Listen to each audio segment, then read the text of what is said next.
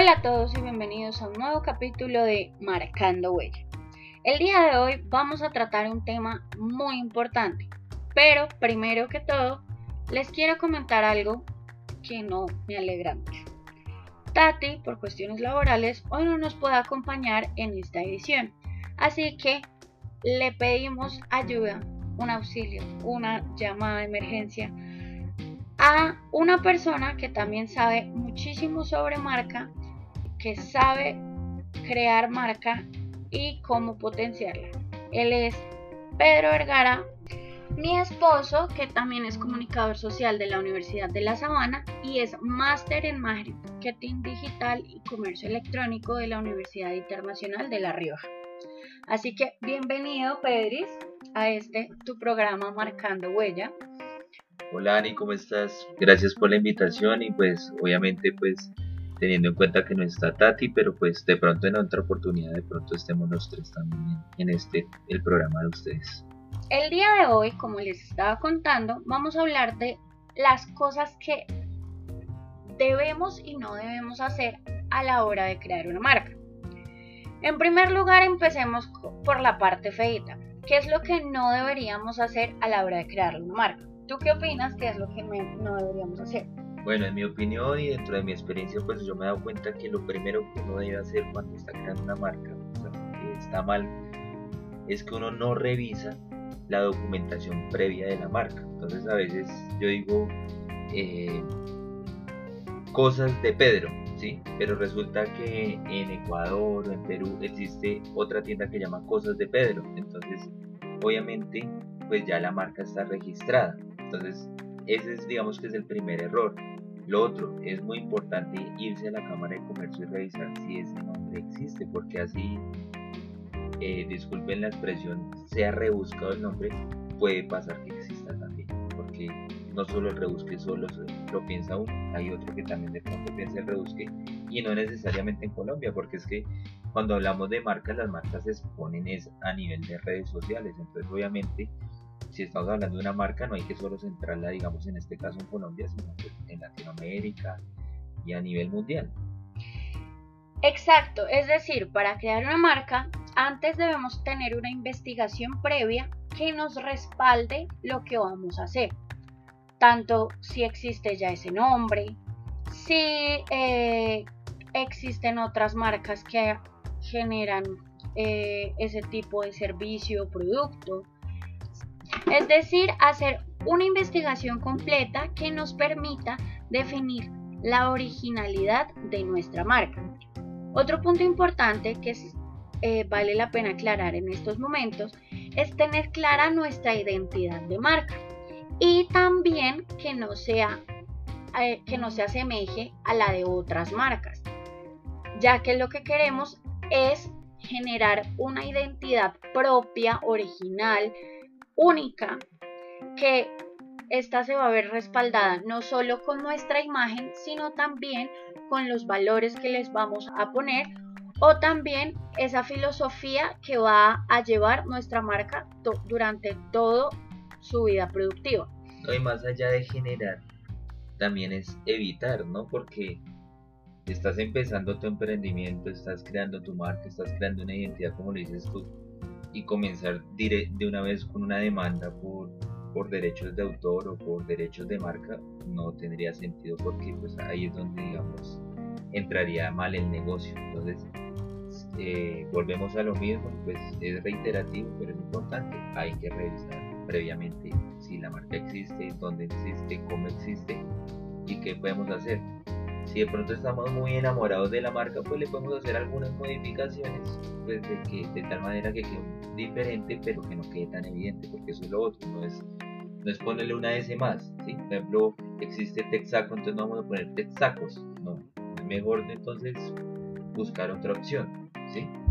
Por ejemplo, un caso que se me viene a la mente es que hace poco alguien decidió irse a Estados Unidos a patentar eh, la idea, la maravillosa idea que es milenaria, tradicional de toda la vida en, nuestro país, que es Colombia, eh, de patentar la receta de la panela. algo que es un poco insólito, por lo cual eh, hay muchas asociaciones que en este momento están luchando para que eso no ocurra, ya que pues este producto no es algo original ni novedoso, sino que lleva miles y miles de años fabricándose y hay miles y miles de familias que están viviendo esto. Entonces, ¿qué significa esto? Nosotros no podemos dar por sentado que todo lo estamos inventando porque eh, puede existir eh, productos que sean parecidos a lo que nosotros queremos hacer. Eh, muchas veces dicen que no es que sea algo original, sino que todo está inventado, solo que tú eres el que le pones como el sello. Entonces, por favor, investiguemos mucho antes de empezar a crear a nuestra marca o de pensar de que lo que estamos haciendo es algo original y único. No, y sabes que también es muy importante porque, pues casualmente Tatiana no está ahorita porque ella está haciendo un benchmark para una empresa. Bueno, independiente a eso, es muy importante hacer eso, el benchmark. El benchmark es una palabra de marketing que en serio realmente es muy importante. ¿Por qué? Porque ese benchmark nos va a ayudar a reconocer el ambiente y a mirar cómo nuestra marca se está moviendo dentro de esa localidad y podemos revisar cómo es nuestra competencia 1 y 2, si hay algo parecido. Y pues lo que tú decías de la panela, estoy totalmente de acuerdo. O sea, la panela ya se vuelve un producto de Colombia, sí, es un producto tradicional, milenario, como le decías tú, pues no tiene sentido que alguien quiera patentar algo que para todos ya es conocido que a nivel de Colombia y que muchas familias, porque es que son muchas las que lo hacen, que es diferente sacar unos productos a base de panela que hacer la panela y patentar. Así es. Bueno, ¿qué otra situación tú puedes ver que no se debe hacer a la hora de crear bueno, algo que no se debe hacer a la hora de crear una marca es, por ejemplo, no tener un manual corporativo. ¿sí? Es muy importante, apenas crea la marca, tener la, la forma cómo se va a trabajar esa marca en los diferentes medios, en la qué desfiguración es permitida, cuál no, ¿sí? porque es que a veces cuando, por ejemplo, mandamos a hacer trabajos de diseño y mandamos a un departamento de diseño, a veces el diseñador de creativo comienza a desfigurar la marca, entonces hay que cuidarla mucho de que no se desfigure, que no se desarme, que no le vayan a meter otro color, otra, figura extra o totalmente desfigurarla o descomponerla porque pierde validez.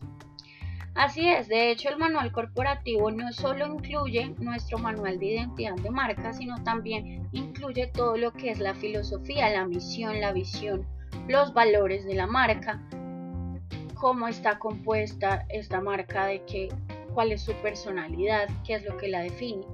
Otro punto importante que hemos tratado varias veces en nuestros anteriores episodios es que no tengan en cuenta el público objetivo a la hora de crear la marca. ¿Por qué? Resulta que el, público objetivo, como hablábamos en el pasado episodio es el que nos va a definir esa personalidad que va a tener nuestra marca, ya que nosotros le vamos a, dar como un perfil a ese posible cliente que va a comprar nuestro producto o servicio. Entonces, si nosotros no tenemos en cuenta el público objetivo, como pasó en el ejemplo del episodio pasado, eh, si no lo han escuchado, los invito a escucharlo perdemos esa identidad y además estaríamos vendiéndole a cualquiera. Y pues nuestro producto o nuestro servicio no es para cualquiera, es un producto diseñado exclusivamente para ese grupo de mercado que tú escogiste, que tú estudiaste previamente a través de un focus group, a través de un mapa de empatía, a través de varias herramientas que nos permiten eh, ver por qué ese tipo de ese grupo de personas o esa persona en específico es la que va a ser mi fiel cliente o mi fiel comprador. Bueno, y pues es importante también, ya vimos digamos que los aspectos negativos porque cuando creas una marca pues obviamente hay que tener muy en cuenta todo lo que mencionamos anteriormente. Ahora pues también es importante porque van a decir, bueno, listo, no voy a hacer eso, voy a investigar, pero ¿qué es lo positivo ahorita? Pues, por ejemplo, cuando uno crea una marca, lo primero que uno tiene que hacer es patentarla, no necesariamente, o sea, obviamente legalmente se patenta en la Cámara de Comercio, pero también la puedes patentar creándole las redes sociales, obviamente después de la investigación de ella sabiendo que es única e irrepetible, creando las redes sociales, creando un, dominio de internet, eso ayuda a patentarla en medios digitales. ¿Por qué? Porque cuando una persona busca en Google tu marca, pues ya sabe que existe un sitio web, que existe Facebook, Twitter, Instagram, las redes sociales que uno haya buscado eh, crearle a esta empresa. Yo creo que ya con estas herramientas podemos encontrar qué se debe y qué no se debe hacer a la hora de crear una marca.